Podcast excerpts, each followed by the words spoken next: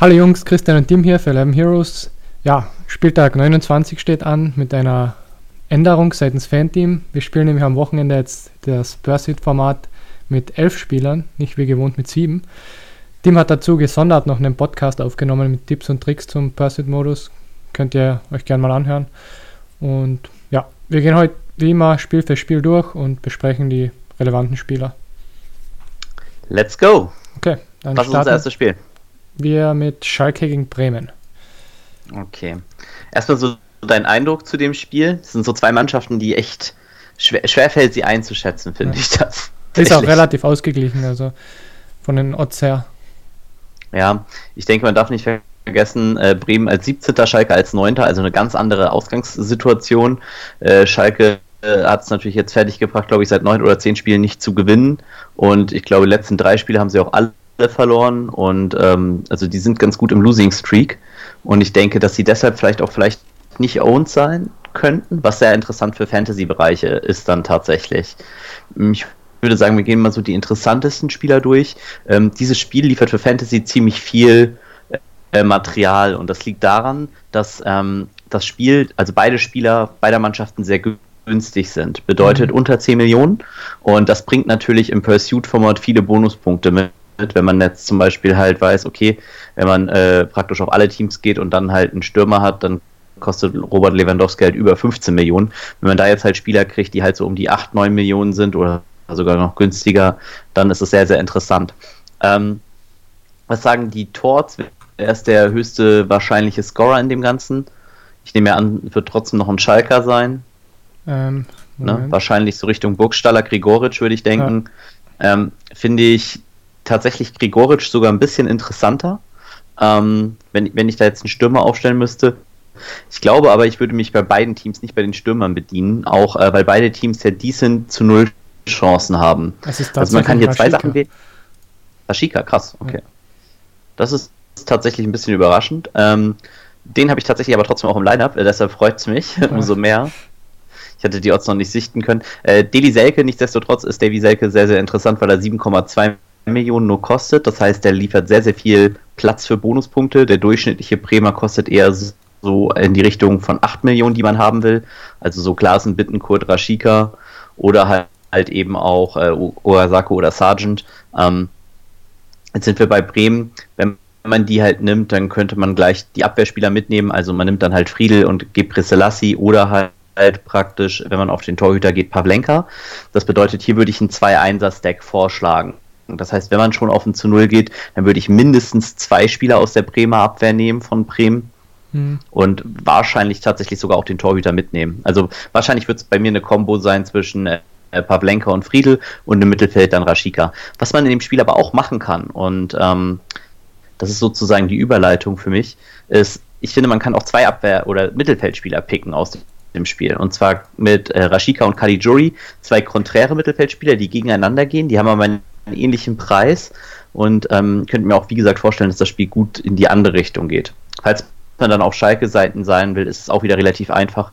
Ich glaube, auch dann ist Caligiuri als offensiver Mittelfeldspieler, wenn er diese Rolle einnimmt, dann sehr, sehr prädestiniert dafür, weil er eben halt auch Ecken und sowas tritt, teilt er sich mit Uschipka, das wäre der andere Spieler dann für die Verteidigung und dann könnte man den halt kombinieren mit Sané oder Nastasic für halt einen Scorer. Ich denke, ich würde da eher Sané, Uschipka und äh, Caligiuri nehmen.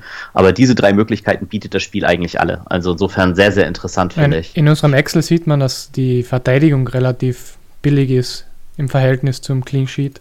Bei den, also bei ja. Schalke und auch bei Werder. Ja klar, weil es halt so ein closes Game ja. ist halt. Ne? Deshalb denke ich, wird man aus Fantasy-Sicht die, an diesem Spiel eigentlich fast gar nicht vorbeikommen.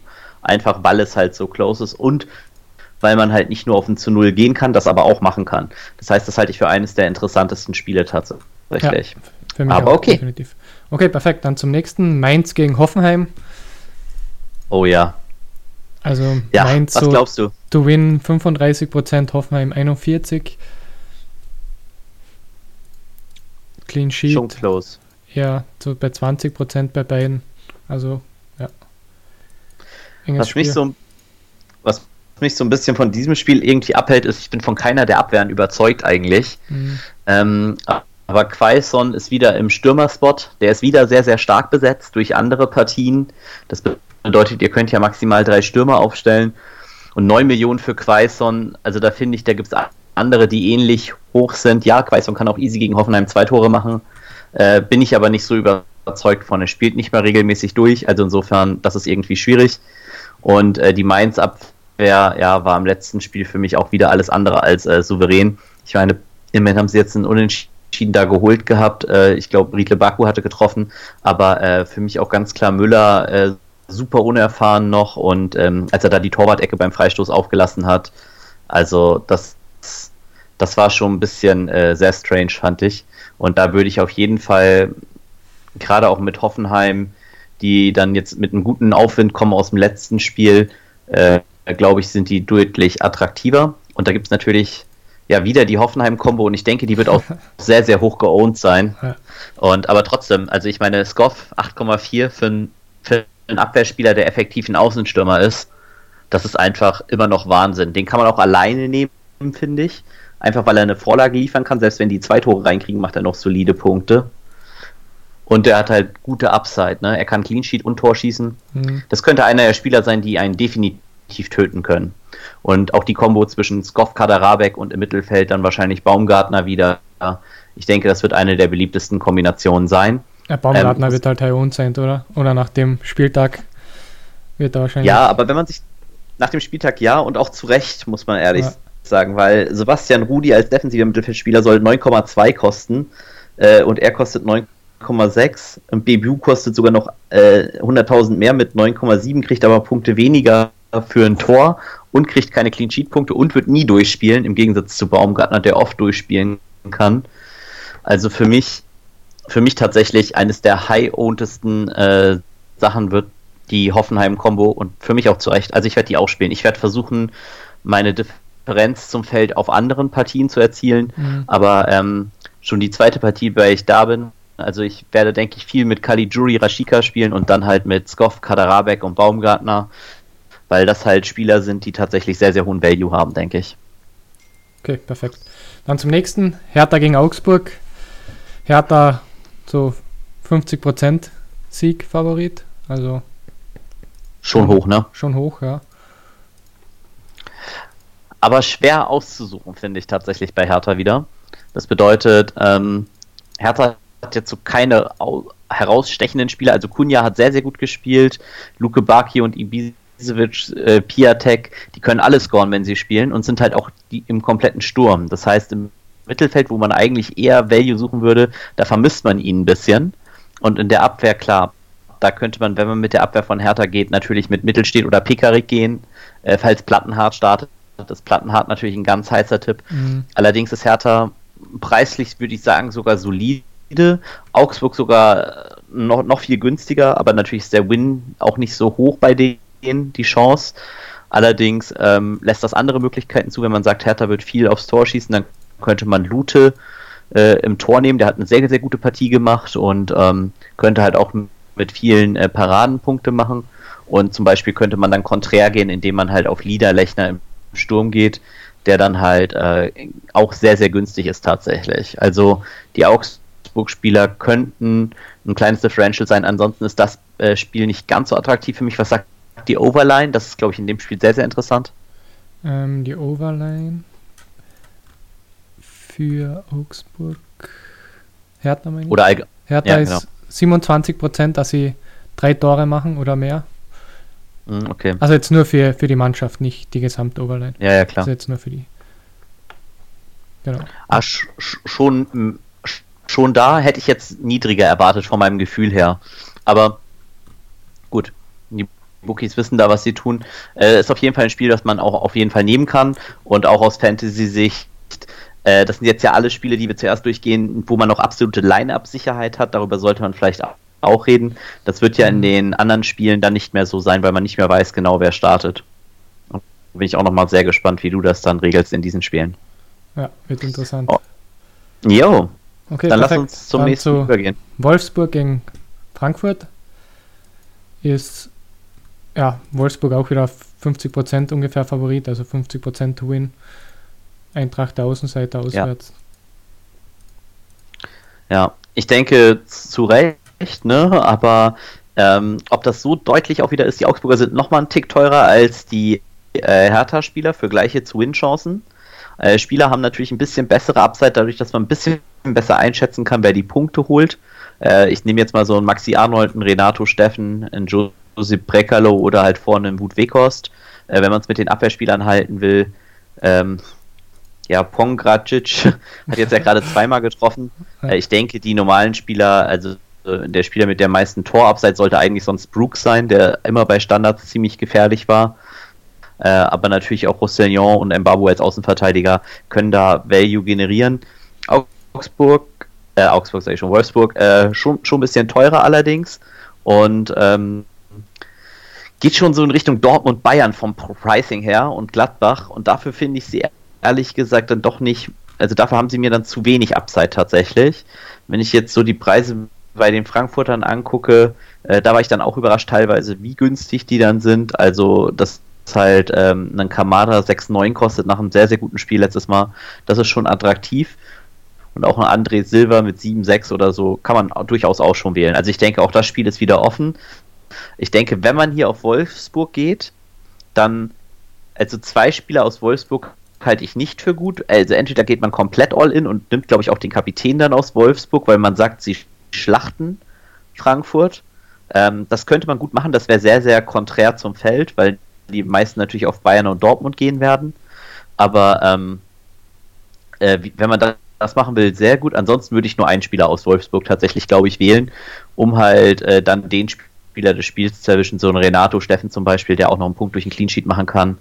Das könnte dann auch gut sein. Allerdings schwierig für mich, vielleicht eher auf der Frankfurter Seite, wenn man ein Budget nötig hat, äh, äh, das wählen. Und man kann natürlich auch die äh, krasseste Frankfurter Mannschaft aufstellen. Ich denke, das ist auch sehr konträr, aber sehr, sehr attraktiv durch das Pursuit-Format, in dem man halt einfach einen Kevin Trapp nimmt, dann Martin Hinteregger, der, glaube ich, der beste Scorer bei Frankfurt ist mit acht oder neun Toren. Ja. Das, das, ist echt schon absoluter Wahnsinn. Und dann nimmt man Philipp Kostic und äh, baut halt voll auf das Frankfurter zu null, weil wenn das eintritt, dann hat man richtig Budget gespart und man hat auch noch krasse Upside mit Kostic, Hinteregger und Trapp, der durch viele Saves Punkte machen kann.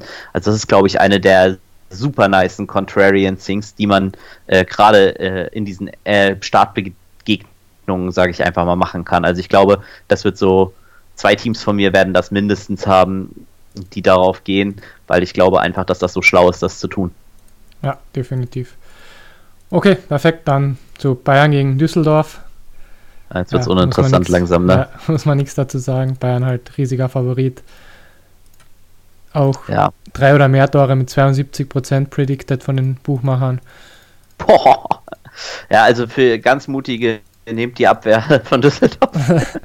nee, nee, lasst das bitte tatsächlich, es sei denn, ihr wollt natürlich. Also, das ist auf jeden Fall sehr, äh, das wird kaum einer spielen.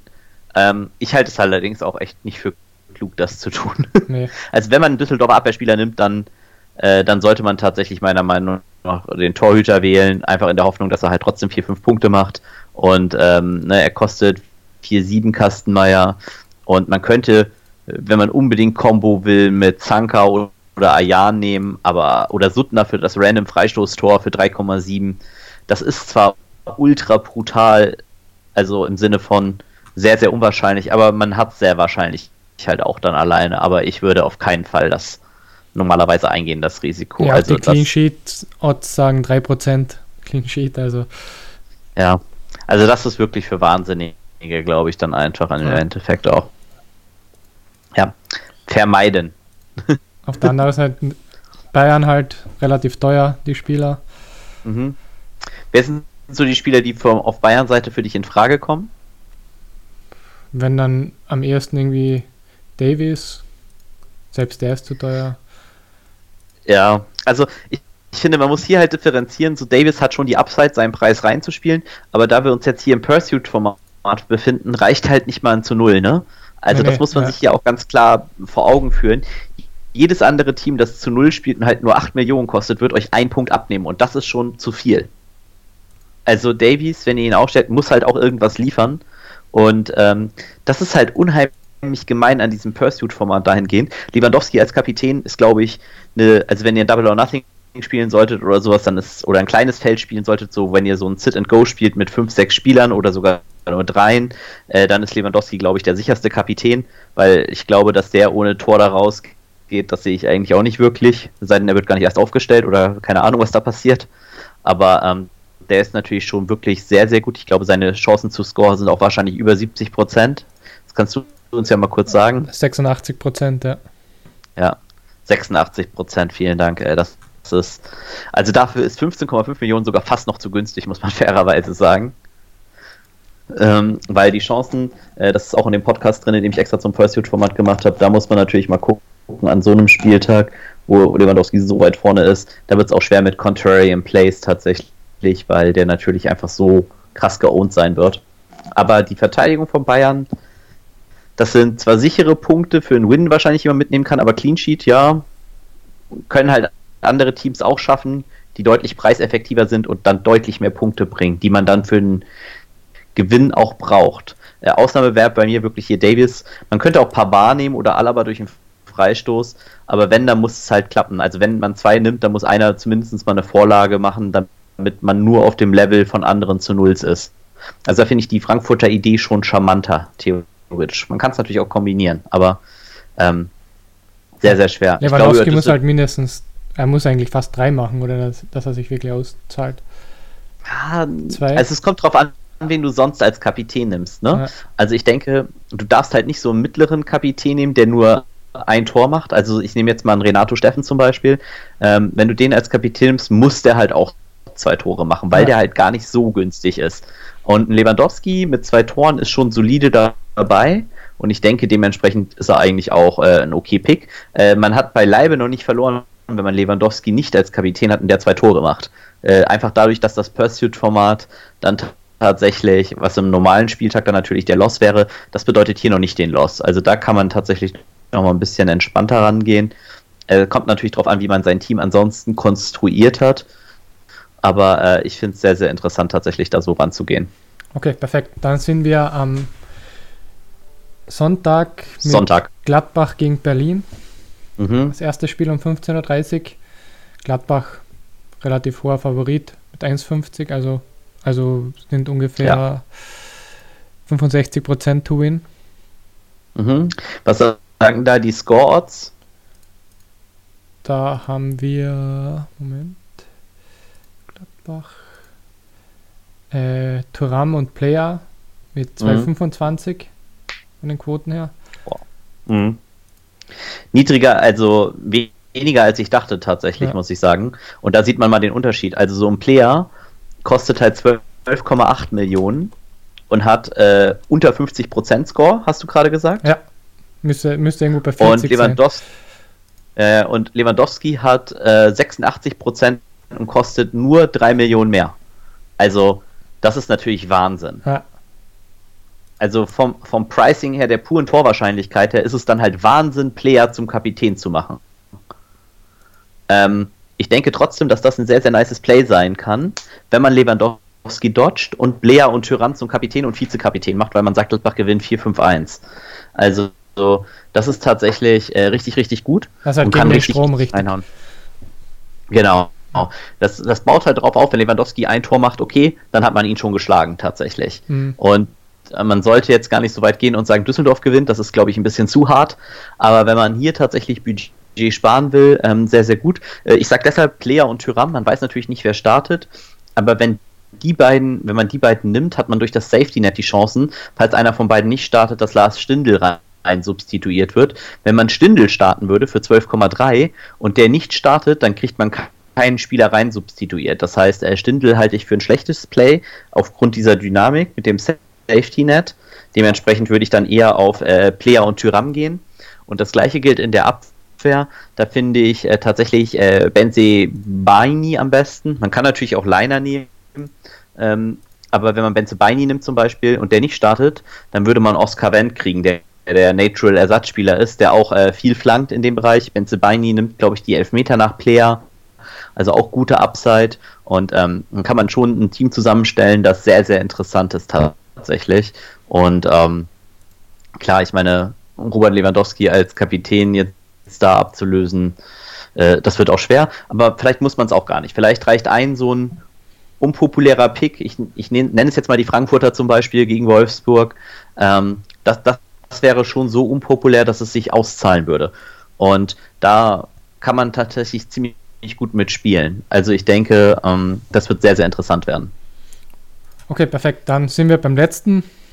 Paderborn gegen Dortmund, 18 Uhr Spiel. Mhm. Dortmund natürlich großer Favorit. Topscorer ja, Sancho und to ja. win 75 Prozent. Ja, also auch super hoch. Ähm, wie hoch sind Sanchos Scoresquoten? Ungefähr 55 Prozent. 51 ja. sind es genau. Ja. Äh, und dann seht ihr halt auch wieder, ihr verliert 35 Prozent auf Lewandowski bei Sancho. Er ist natürlich Mittelfeldspieler, kriegt also einen Punkt mehr für ein Tor und er kriegt einen Punkt für einen Clean Sheet, wird aber auf keinen Fall nach seiner Verletzung durchspielen. Das würde mich mega überraschen, falls er das tut. Ähm, und er kostet halt nur eine halbe Million weniger als Lewandowski, also tatsächlich äh, nicht so attraktiv in meinen Augen. Äh, wer attraktiv ist, in meinen Augen, ist Julian Brandt. Also jetzt nicht vom Äußerlichen oder so her, sondern einfach, weil er natürlich äh, nur, also 12,9 kostet. Das heißt, er kostet schon mal 2 Millionen weniger, was ein Pursuit-Punkt ist, den man schon mal generiert. Äh, er kann sehr, sehr wahrscheinlich durchspielen und äh, hat nur 45 Minuten gegen Bayern gespielt. Plus, dass er äh, Set-Pieces nehmen könnte, Teil. Er könnte vielleicht Elfmeter nehmen, das weiß man nicht ganz genau, weil eigentlich alle Elfmeter Schützen out sind, die Dortmund so gefühlt hat. Also Reus ist out, Haaland out. Also da, das ist wahrscheinlich dann eher Brand- oder äh, Hazard-Sache. Da muss man dann halt gucken. Aber äh, halte ich für durchaus sehr, sehr interessanten Punkt, dass man da schauen kann, wen man da nimmt. Ähm, ich bin auch gar nicht so überzeugt, dass Dortmund die komplett aus dem Stadion schießt. Und das sage ich als Dortmund-Fan. Also ich glaube, das ist auch eine gute Partie äh, zu dodgen. Für mich längst nicht so hoher Favorite dann wie Bayern in diesen Bereichen. Und ähm, auch nicht so in dieser Höhe, wie es Bayern zutraue gegen Düsseldorf. Also glaube ich tatsächlich, dass das äh, nicht unbedingt so sein muss. Kann natürlich auch komplett anders sein und, ähm, also ich glaube, das fällt. Die Odds sind ja. so 47 Prozent, dass sie drei oder mehr Tore machen. Ja. Okay, aber nicht, nicht 72 Prozent. Nee. ja, also da, da deshalb, ne, dahingehend, ja. die Differenz ist mir dann in den Torquoten zu gering. Mhm. Und dann gehe ich lieber auf ein, natürlich auch auf dem Favorite mit Gladbach, aber halt auch nicht so einen hohen Favorite, wo ich aber glaube, dass ich die eher alleine habe tatsächlich. Und wo ich auch die Torschützen viel, viel eher einengen kann mit Player und Tyram, die sich super oft die Tore auf- und ablegen. Und äh, ich denke, das ist tatsächlich genau das Play, was ich oft dann gehen werde. Also äh, freue ich mich schon mega auf das Spiel und ähm, wird, glaube ich, ein super interessantes Format, das erste Mal mit elf Spielern im Pursuit-Modus zu haben. Wir haben uns auch überlegt, dass wir sehr wahrscheinlich auch einen Analyse-Podcast entweder aufnehmen werden oder sogar ein Video, um das halt mal zu zeigen, was dann beim ersten Mal rauskam. Aber da werdet ihr dann äh, einfach auf unserer Seite mehr finden zu. Das überlegen wir uns noch genau, was wir da machen sollten. Okay, perfekt. Dann sind wir durch. Perfekt. Dann jo. würde ich sagen, wir hören uns beim nächsten Mal. Das waren Christian und Tim für 11 Heroes. Bis zum nächsten Mal. Ciao.